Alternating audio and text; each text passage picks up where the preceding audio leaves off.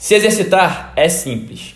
Mesmo durante o confinamento, você pode fazer em casa flexões e muita coisa com o peso do corpo. Mas será que é fácil? Com a cama ali do lado te chamando? Como tornar essa e qualquer simples tarefa mais fácil? Primeiro com gatilhos mentais. Com pequenos gatilhos, você pode tornar mais fácil para você a execução de determinada prática. Como por exemplo, com exercícios você pode deixar sua roupa separada no dia anterior ou colocar aquela playlist que te coloca no estado perfeito para o treino. Outro passo é o MRD, que eu falo que é o mínimo realizável diariamente.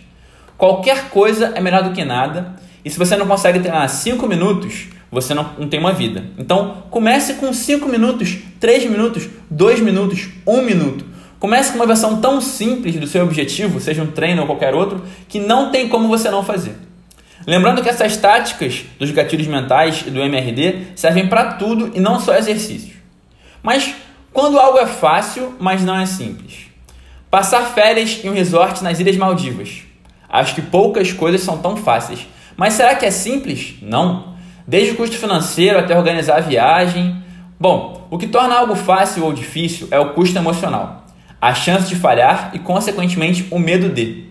E o que torna algo simples ou complexo é o trabalho que dá a executar. Escrever um livro é muito simples. Abre o computador e escreve, mas o custo emocional é alto, então não é nada fácil. O livro pode ficar ruim, as pessoas podem não gostar, realmente, nada fácil. E uma faxina em casa, fácil, zero custo emocional, nem chance de falhar. Mas é simples, tirar os móveis do lugar, colocar de novo, se enfiar embaixo da cama, complicado. Encontrar o propósito é simples, você só precisa entender qual foi a grande contribuição que você veio ao mundo entregar. Mas será que é fácil olhar para dentro? Não mesmo mas podemos buscar pequenas pistas de quem realmente somos, com nossos talentos, valores, sonhos e paixões. E ao encontrar essas pistas, podemos fazer pequenos testes no caminho para que a gente possa ver se é isso mesmo que a gente encontrou. Então, nunca houve melhor momento na história do mundo para viver de propósito. Torne o simples fácil e encontre a sua verdade. Hoje sempre, vivendo de propósito.